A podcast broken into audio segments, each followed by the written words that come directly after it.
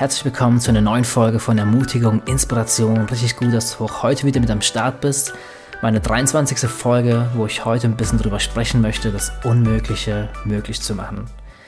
Ja, ich habe wieder neue sieben Minuten, sieben, acht Minuten, um dir einfach meine Gedanken zu teilen über dieses Thema. Und eigentlich ist es kein einmaliges Thema. Du merkst wahrscheinlich, wenn du mir schon öfter zugehört hast, dass es bei mir viel um dieses Ding geht von Risiko eingehen. Mach was Neues, probier dich aus. Ja, ich will dich eigentlich herausfordern, immer wieder neu zu denken, neue Dinge zu wagen. Nun, warum tue ich das? Weil ich glaube, dass wir nicht gemacht sind für ein langweiliges Leben. Dass wir nicht dafür gemacht sind, einfach nur Tag ein, Tag aus immer wieder dasselbe zu tun, sondern Dinge auszuprobieren, Neues zu erleben und neu zu denken auch.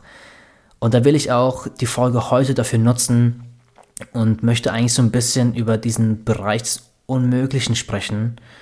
Und zwar darüber, dass das Unmögliche trotzdem eine Option bleiben sollte. Dass wir nicht irgendwie Halt machen vor diesen unmöglichen Dingen, die unmöglich scheinen, sondern dass wir einen Spot in unserem Herzen offen halten, der sagt, was wäre, wenn das Unmögliche jetzt möglich wird? Was wäre, wenn ich jetzt für diese Person bete und sie erlebt ein Wunder, was unsere menschliche Logik irgendwie komplett überschreitet? Was wäre, wenn ein David gegen einen Goliath gewinnt, wenn man in diesem Bild spricht?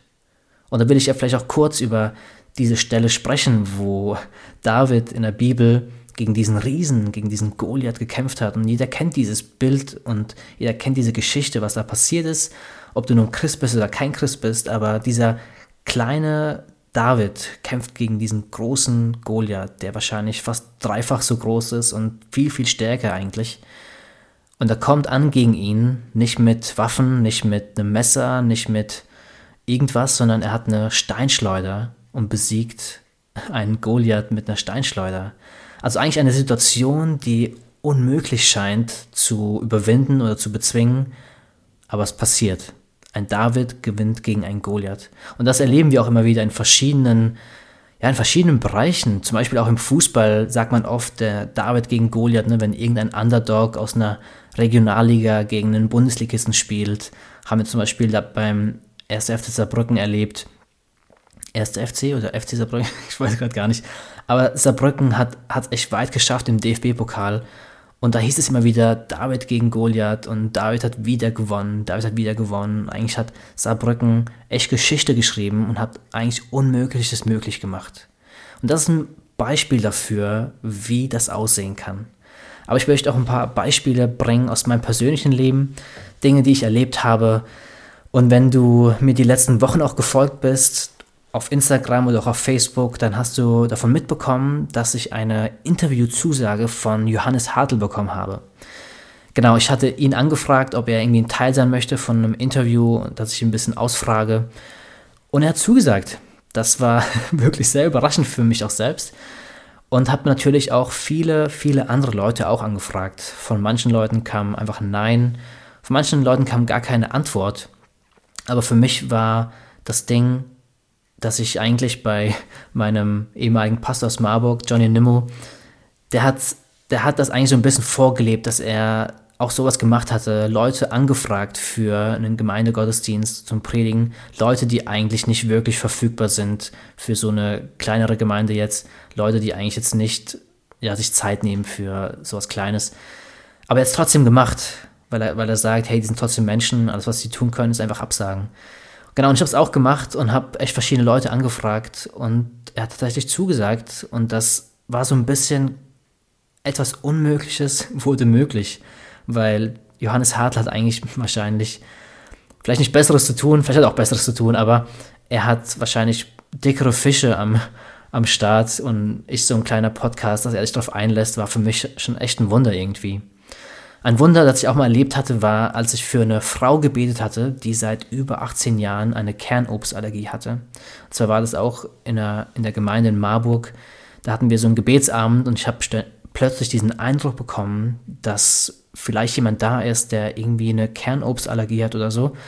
Und die Frau meldete sich und sagt, ja, seit über 18 Jahren kann ich keine Nektarinen, Pfirsiche und so weiter essen. Wenn sie nur leicht an meine Lippen drankommen, dann schwellen die Lippen an und mein, ja, man kann eigentlich direkt den Arzt rufen, weil ich bekomme keine Luft mehr und ja, kann schon seitdem kein Obst mehr selbst essen, kauft es immer wieder für ihre Familie, aber leidet immer, wenn sie sehen, wie sie es essen.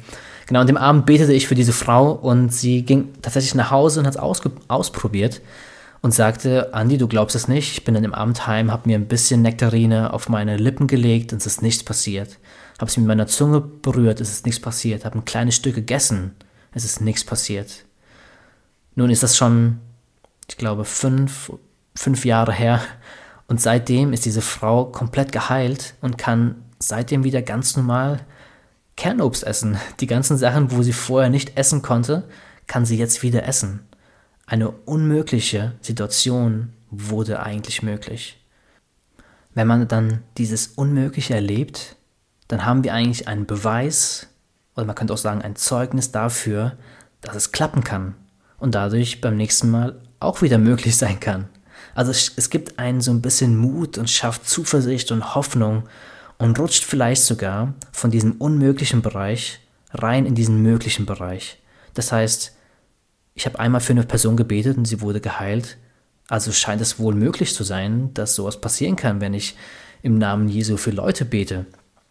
Oder ich frage Leute an, wie zum Beispiel Johannes Hartl, und wenn ein Typ wie er, der eigentlich ziemlich busy ist, mir zusagt, dann kann es vielleicht auch sein, dass wenn ich Jürgen Klopp anfrage, dass er mir auch eine Zusage gibt. Wisst ihr, was ich meine? Also es, wenn man einmal was erlebt in diesem, in, in so einem Bereich, dann gibt es Hoffnung, dann gibt es wirklich Zuversicht, dass es wieder passieren kann. Und da geht meine Ermutigung raus an dich. Blende die unmöglichen Dinge nicht komplett aus aus deinem Leben. Natürlich geht auch ein gewisses Versagen auch mit, wenn man Dinge ausprobiert und sie klappen nicht. Und auch über Versagen habe ich auch schon mehrere Folgen aufgenommen und nehme es immer wieder mit rein, weil diese Themen, über die ich spreche, da gehört natürlich auch Versagen mit dazu und wir gehen damit Versagen um. Aber ich glaube, diesen Spot, wie ich am Anfang sagte, in seinem Herzen offen zu lassen, was wäre, wenn das Unmögliche jetzt passiert, das offen zu lassen, ich glaube, das gibt Raum und gibt auch Gott so ein bisschen diese Möglichkeit, hey, ich erlaube dir, was zu tun, was mein Denken überschreitet. Und da ermutige ich dich echt, da diesen Spot offen zu lassen und dein Herz weich zu lassen. In diesem Sinne danke ich dir für deine Zeit, danke fürs Zuhören. Wenn du mir über den Apple Podcast zuhörst, dann kannst du mir auch gerne eine Bewertung dalassen oder über Spotify, da kannst du mir auch folgen und dann siehst du auch immer wieder, wenn neue Folgen erscheinen.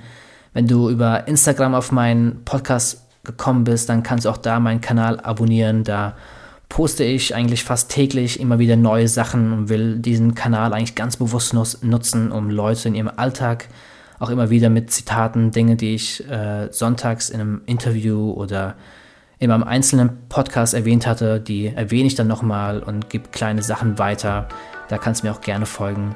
Ansonsten danke ich dir und wir sehen uns bis zum. Wir sehen uns zum nächsten Mal? Nein, bis zum nächsten Mal. Wir sehen uns. Dann Andi. Ciao.